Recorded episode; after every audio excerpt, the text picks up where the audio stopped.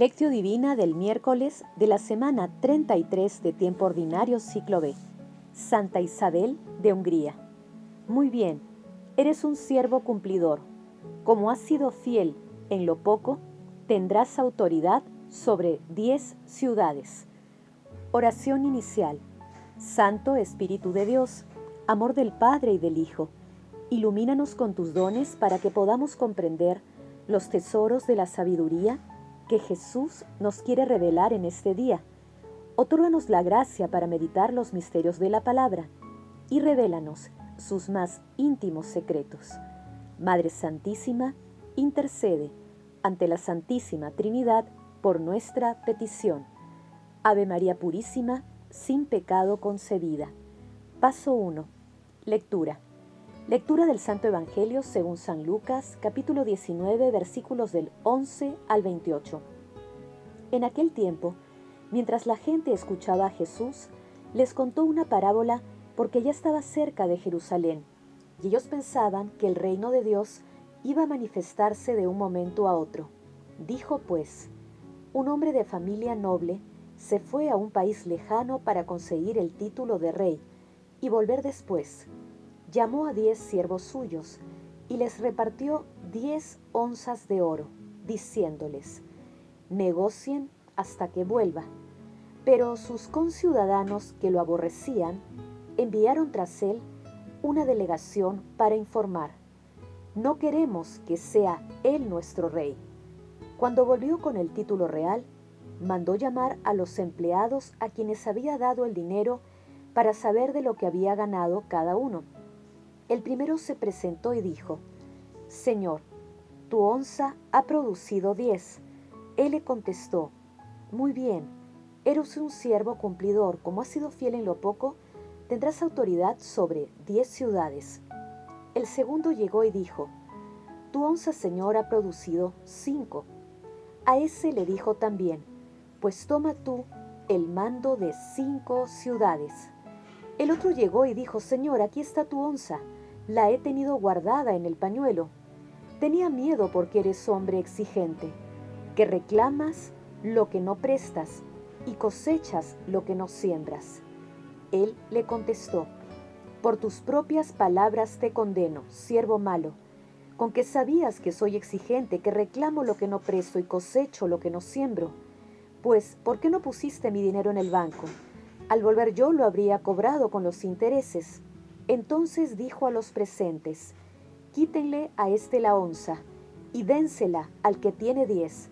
Le replicaron, pero señor, si ya tiene diez. Y yo les digo, al que tiene se le dará, pero al que no tiene se le quitará hasta lo que tiene. Y a esos enemigos míos, que no me querían como rey, tráiganlos aquí y mátenlos en mi presencia. Dicho esto, Jesús caminaba delante de ellos, subiendo a Jerusalén. Palabra del Señor, gloria a ti, Señor Jesús.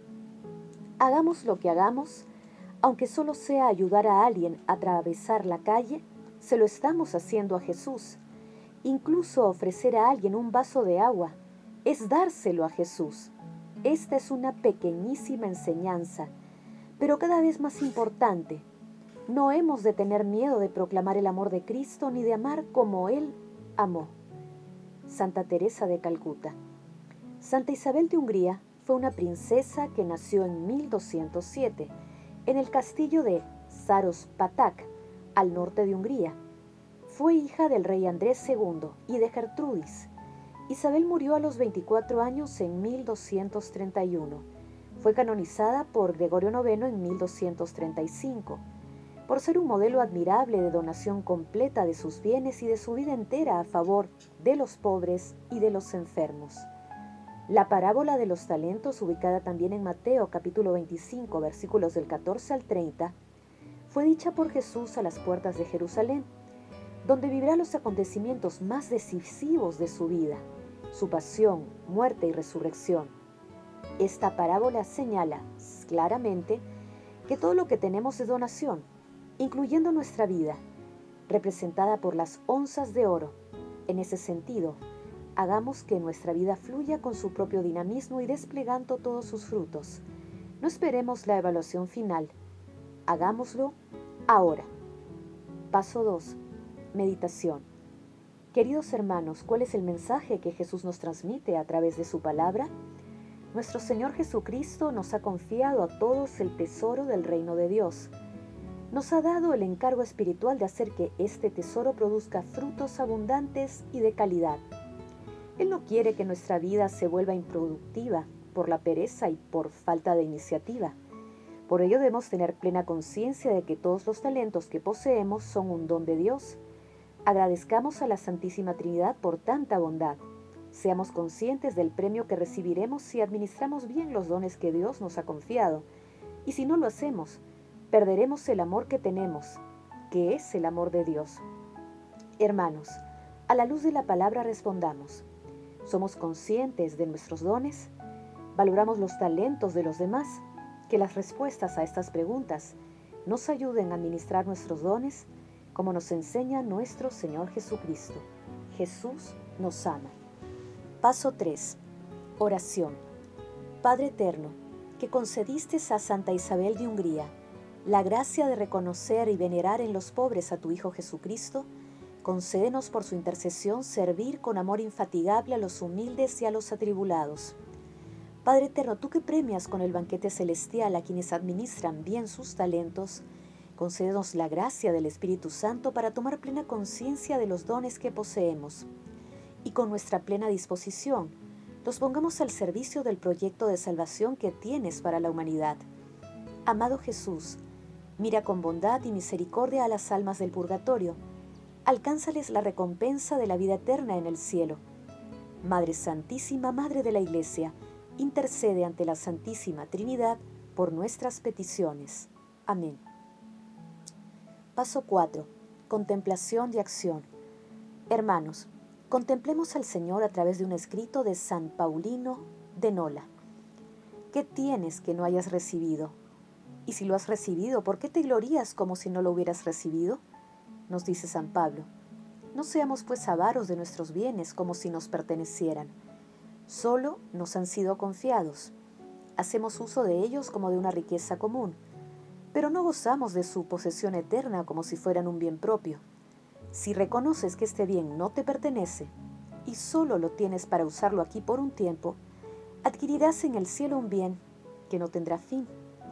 Acuérdate de los servidores del Evangelio que habían recibido de su amo unos talentos y de lo que este amo a su regreso dio a cada uno de ellos Comprenderás entonces que depositar tu dinero sobre la mesa del Señor para que fructifique es mucho más provechoso que conservarlo con una fidelidad estéril sin que rinda nada a su acreedor, con gran perjuicio para el servidor inútil, cuyo castigo será duro. Demos pues al Señor los bienes que de Él hemos recibido. En efecto, no poseemos nada que no sea un don del Señor, y si existimos, es porque Él quiere. ¿Qué es lo que podríamos considerar como nuestro, puesto que en virtud de una deuda enorme y privilegiada, nosotros mismos nos pertenecemos? Porque Dios nos ha creado, pero también nos ha rescatado. Démosle gracias, pues, por ser rescatados al precio de la sangre del Señor. Somos para siempre cosa de gran valor. Devolvamos al Señor lo que Él nos dará. Demos con gozo para recibir de Él con alegría tal como lo ha prometido. Queridos hermanos, agradezcamos a la Santísima Trinidad cada día, y si es posible en cada momento, por todos los dones recibidos. Que este sea nuestro propósito para hoy y siempre. También hagamos el propósito de utilizar nuestros dones en favor de los hermanos con más necesidades. Y a la luz de la palabra, evaluemos diariamente nuestro accionar. Glorifiquemos a la Santísima Trinidad con nuestras vidas. Gracias, Señor Jesús, porque tu palabra nos conduce por caminos de paz, amor y santidad. Espíritu Santo, ilumínanos para que la palabra penetre a lo más profundo de nuestras almas y se convierta en acción. Dios glorioso, escucha nuestra oración. Bendito seas por los siglos de los siglos. Madre Santísima, intercede ante la Santísima Trinidad por nuestra petición. Amén.